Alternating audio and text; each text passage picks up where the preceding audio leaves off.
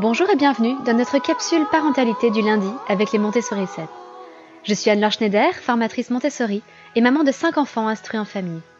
Et tous les lundis, je vous parle de parentalité en m'appuyant sur l'approche montessorienne et sur la discipline positive. Pas toujours facile d'être parent, surtout en ces temps d'incertitude, alors que nos niveaux d'anxiété ou de dépression peuvent atteindre des sommets. Et il y a fort à parier que si nous-mêmes nous ressentons tout cela, nos enfants le ressentent peut-être au centuple.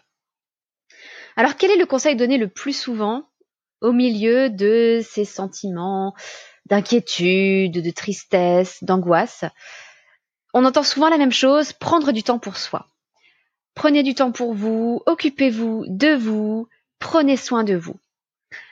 Alors c'est un bon conseil, effectivement, prendre soin de soi peut nous aider à remonter la pente, mais parfois, ça n'est pas possible. Peut-être parce que nous avons nos enfants à la maison, parce que nous n'avons pas voulu les renvoyer à l'école tout de suite.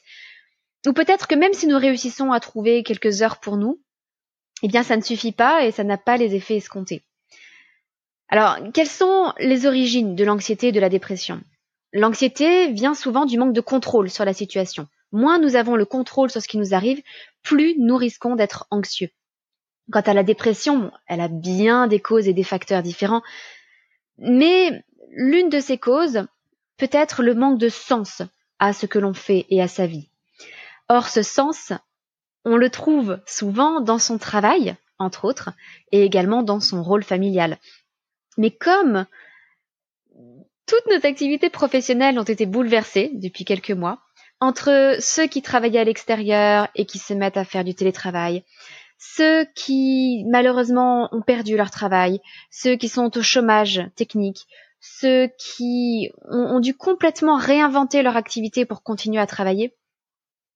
Et puis euh, ceux qui, euh, par exemple, étaient parents au foyer, pour qui c'est donc un, vrai travail, mais dont le travail s'est vu un petit peu bouleversé, peut-être par le retour du conjoint au foyer pour le télétravail.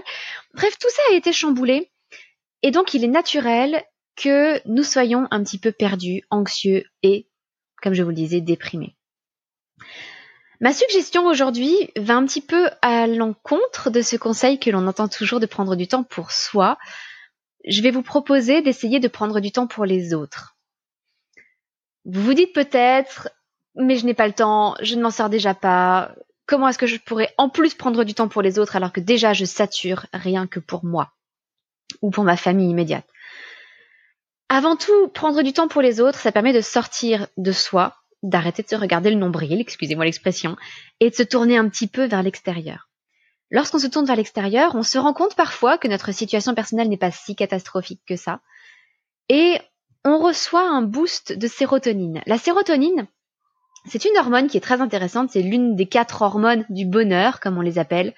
Euh, l'ocytocine, la dopamine, la sérotonine et évidemment la dernière va m'échapper sur le moment. Mais c'est pas grave. Là aujourd'hui je voudrais parler de la sérotonine qui est une hormone qui augmente en fonction de notre estime de nous-mêmes, de notre valorisation sociale.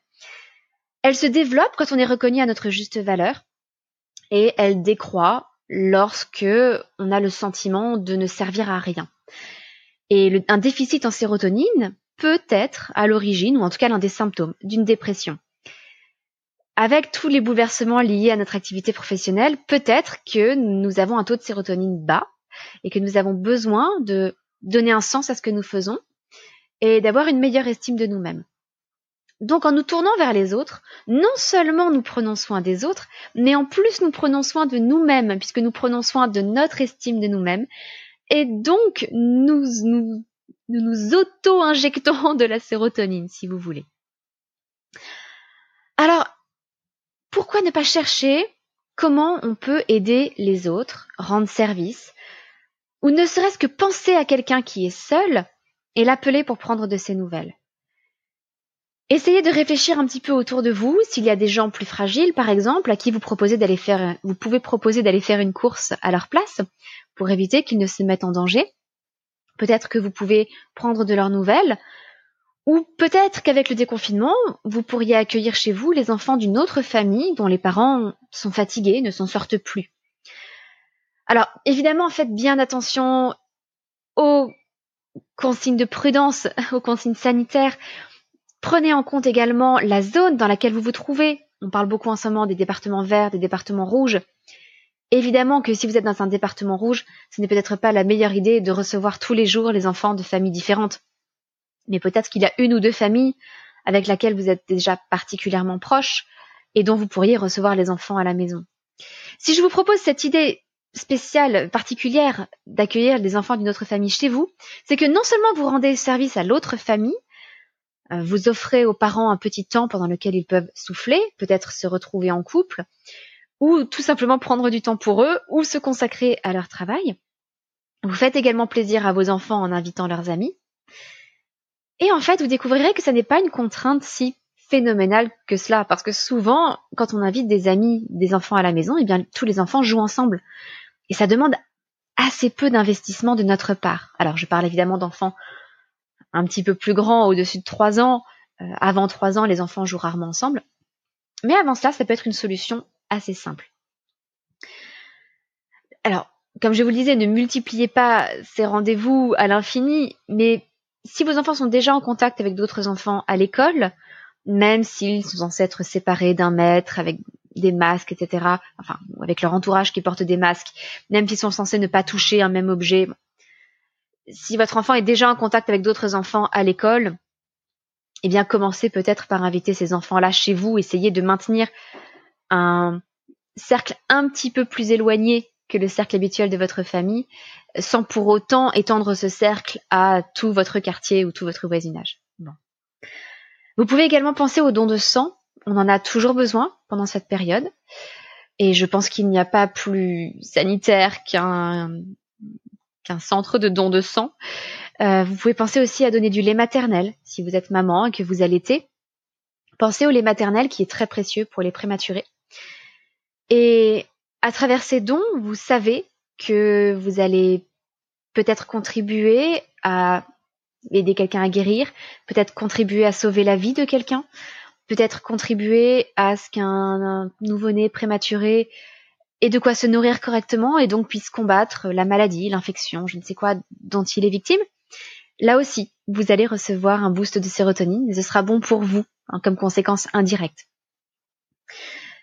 Donc voilà, n'hésitez pas à vous ouvrir un petit peu aux autres, à penser aux autres, à vous tourner vers les autres. Et indirectement, vous verrez que vous aussi, vous en tirerez des bénéfices, même si ça vous demande un effort supplémentaire au départ, même si je sais que, en tant que parent, vous êtes probablement assez surchargé. Hmm, ça peut être contre-intuitif, mais ce petit temps que vous prendrez pour les autres, il vous sera rendu au centuple. Bientôt, je vous parlerai aussi de des raisons pour lesquelles nous craquons. Euh, ce sera le thème du podcast de demain, mardi.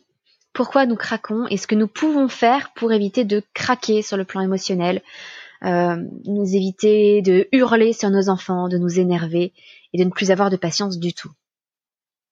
Alors si vous avez aimé cette capsule parentalité, je vous invite vraiment à aller mettre une note et un avis sur Apple Podcast ou iTunes. Même si vous n'avez pas d'appareil Apple, vous pouvez le faire en téléchargeant iTunes sur votre PC, en recherchant ce podcast et en mettant une note et un avis. C'est exactement ce qu'a fait Dauphine qui a laissé ce très gentil message. Un grand merci pour ces podcasts de qualité qui nous permettent d'en apprendre toujours plus et de nous aider dans l'IEF. Un grand merci à toi Dauphine.